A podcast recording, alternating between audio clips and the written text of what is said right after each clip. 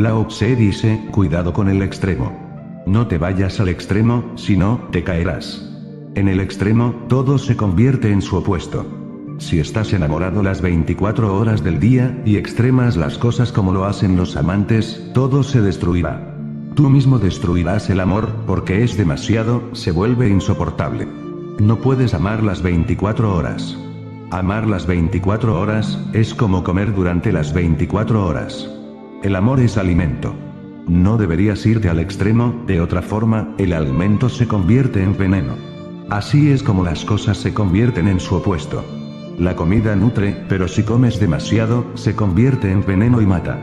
Eso que era nutritivo, se convierte en veneno y en asesino. El amor es la nutrición, pero ama demasiado, exagéralo, y mata. Entonces, solo queda el odio. Con cualquier cosa que hagas en demasía, encontrarás que ha sucedido lo opuesto a ella. La vida es un ritmo. Inspiras, expiras. No puedes seguir solo inspirando, inspirando, inspirando. Te morirás. No puedes seguir expirando, expirando, expirando. Te morirás. Tienes que inspirar y expirar, y tienes que mantener un equilibrio y la mayor posibilidad de alcanzar cimas de gozo, solo es posible cuando la inspiración y la expiración están completamente equilibradas, cuando no te inclinas demasiado a ningún lado, entonces, de pronto, estás más allá de ambos. Hay que conocer el arte de mantener el equilibrio. Ama, nútrete con ello, nutre al otro con ello, siente éxtasis, pero no te vuelvas loco, de otra forma, tarde o temprano, lo acabarás todo. Tarde o temprano, todo se volverá odio. Los amantes pueden convertirse en enemigos muy fácilmente, de hecho, ¿cómo puedes hacer un enemigo a no ser que primero le hagas amigo? Y cuanto más profunda sea la amistad, más profunda será la enemistad, si es que llega alguna vez. No puedes crear un enemigo sin crear primero amistad. La amistad parece ser el primer requisito. Si entras demasiado en ella, si te acercas demasiado, crearás enemistad. Nunca te acerques demasiado, mantén siempre un poco de distancia. Khalil Gibran, en su maravilloso libro, El Profeta, dice que los amantes deberían ser como columnas de un templo, sosteniendo el mismo techo, pero no demasiado cerca uno del otro. Deben ser como columnas. Si se acercan demasiado, el templo entero caerá. Si se alejan demasiado, también entonces caerá el templo entero. No pueden acercarse demasiado, y no pueden alejarse demasiado. Deberían ser como columnas de un templo, sosteniendo el mismo techo. Ese es el arte, el truco, si quieres que tu amor sea eterno, no te acerques demasiado, porque si te acercas demasiado, surge la necesidad de alejarse. Si te acercas demasiado, traspasas la libertad del otro, y todo el mundo necesita un espacio propio. El amor es bello cuando coexiste con tu espacio. Si empieza a invadir tu espacio, entonces se vuelve venenoso. Y los amantes, siempre se comportan de forma tonta y estúpida. Cuando están enamorados, no escuchan nada, intentan acercarse demasiado, y entonces, destruyen su amor. Si hubieran sido un poco más sabios, no se habrían acercado tanto, y entonces, habrían permanecido cerca para siempre. Bernard Shaw ha dicho que, para cuando un hombre se vuelve sabio en el amor, su vida se ha ido. La gente vieja se vuelve muy sabia en el amor, pero entonces, la posibilidad del amor se ha ido. Y él dice, ¿por qué Dios malgasta la juventud con la gente joven? Debería dársela a los viejos, que son más sabios, que han vivido, conocido y alcanzado un equilibrio, pero Dios sigue malgastando la juventud en los jóvenes. Esta debería ser la regla de oro en todo. Mantén siempre el equilibrio. Un ser desequilibrado no puede existir en la vida. La vida no permite el desequilibrio. Cuanto más equilibrado eres, más te da la vida. Cuanto menos equilibrado eres, menos te puede dar la vida. Solo el equilibrio dura, nada más. Y el equilibrio es lo más difícil de la existencia, de la vida, porque requiere de una tremenda sabiduría. Sucedió que el discípulo de Lao Tse, Xuan Tse, vivió en una ciudad durante muchos años. Luego, un día, dijo a sus discípulos que se iba. Ellos dijeron, pero, ¿qué ha sucedido para que te vayas? No lo entendemos. ¿Por qué tienes que irte a otra ciudad? Todo está bien, todo está establecido, es cómodo. Ahora te vas otra vez. ¿Qué ha sucedido? Xuan se dijo, ahora la gente ha empezado a conocerme, mi fama se extiende, y cuando hay fama, uno debería estar alerta, porque pronto, esa misma gente me difamará. Debería dejar esta ciudad antes de que empiecen a difamarme. Llega un momento en que la fama se convierte en difamación, en el que el éxito se convierte en fracaso. Recuerda siempre permanecer en el medio. Es necesaria una alerta constante, de lo contrario, cuando estés triunfando, la mente te dirá, ¿por qué no triunfar un poco más? El camino es claro, y nadie obstaculiza tu avance, así que, ¿por qué no intentar un poco más? La mente sigue. Es obsesiva. Cualquier cosa que consigue, se vuelve obsesiva respecto a ello. Está loca por el éxito, entonces va obsesivamente tras el éxito, hasta que fracasa. A no ser que fracase, no se tomará un descanso. Sigue, sigue y sigue. Intenta comprender la naturaleza de la mente. Es obsesiva. Si haces algo, la mente sigue haciéndolo las 24 horas, no te dará un descanso. Es como un demonio. No te permitirá descansar, y descansar es necesario. Haz, pero no hagas demasiado. Si no, la misma energía se convertirá en deshacer. Cuando todo es demasiado, está destinado a ser arrebatado. La gente me pregunta, si meditamos y triunfamos, ¿permanecerán el silencio y la paz para siempre? Están haciendo una pregunta estúpida. Entonces, la meditación sería algo muerto, como una piedra, no como una flor. Y la meditación es un loto auténtico. Florece. Cambia. Se abre con el sol, se cierra por la noche.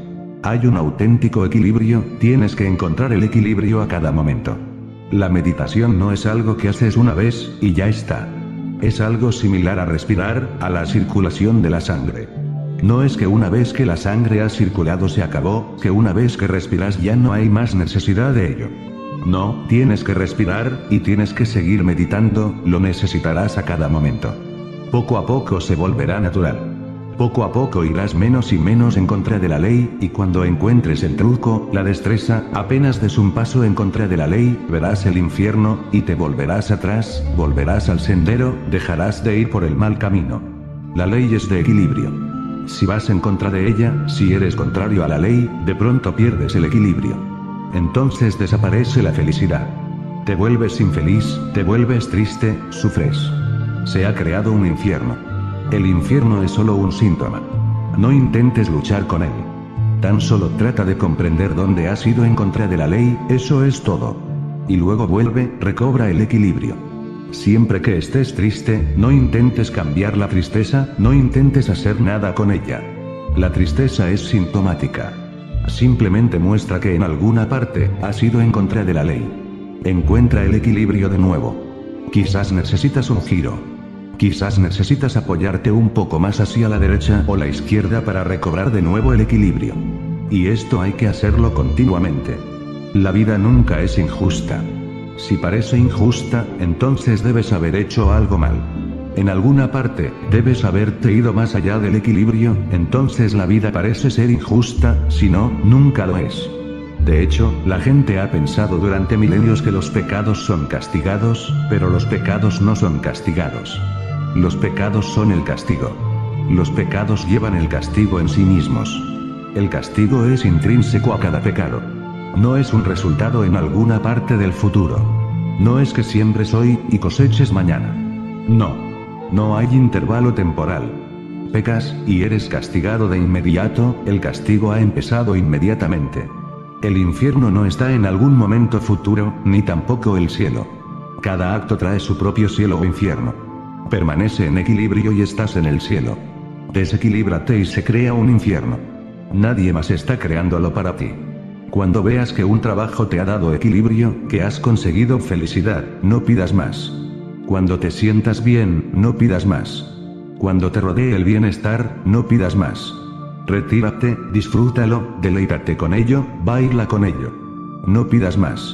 La mente siempre pide más. La mente dice, muy bien, esto es bueno, siento un cierto bienestar, pero es posible más. Así que, primero habrá que conseguir ese más. Entonces te pierdes lo que ya era posible, lo que ya era real, te lo pierdes. Y si escuchas a esta mente, que sigue para tener más, y más, y más, te llevará al fin, al extremo, y de pronto, caerás en tu propio infierno, sufrirás, y serás infeliz. Cualquier cosa que ganes, ten el criterio de que si te sientes bien, si tienes una buena sensación, si te sientes gozoso, silencioso, en paz, si te rodea un cierto deleite, la vida se ha convertido en una canción en este momento. Entonces, cántala y no pidas más. Máscala, absórbela y no pidas más. Ese es el significado de retirarse. No hagas esfuerzos adicionales, has ganado suficiente. Déjalo ser, disfrútalo, vívelo entonces verás que una dimensión diferente llega a tu ser. Para ello, es necesario comprender que hay dos dimensiones. Una es horizontal. Más, más, más, esa es la dimensión horizontal. Te mueves en una línea. Estás en el punto A, y quieres estar en el punto B. Cuando estás en el punto B, quieres estar en el punto C. Pronto llegarás a la Z. Y a partir de Z es el infierno. Z es la puerta del infierno. Pero no puedes detenerte, la mente sigue. No hay tiempo para disfrutar, no hay tiempo para celebrar, no hay tiempo para retirarse y ser. Estás haciendo. Y haciendo. Y te olvidas de ser.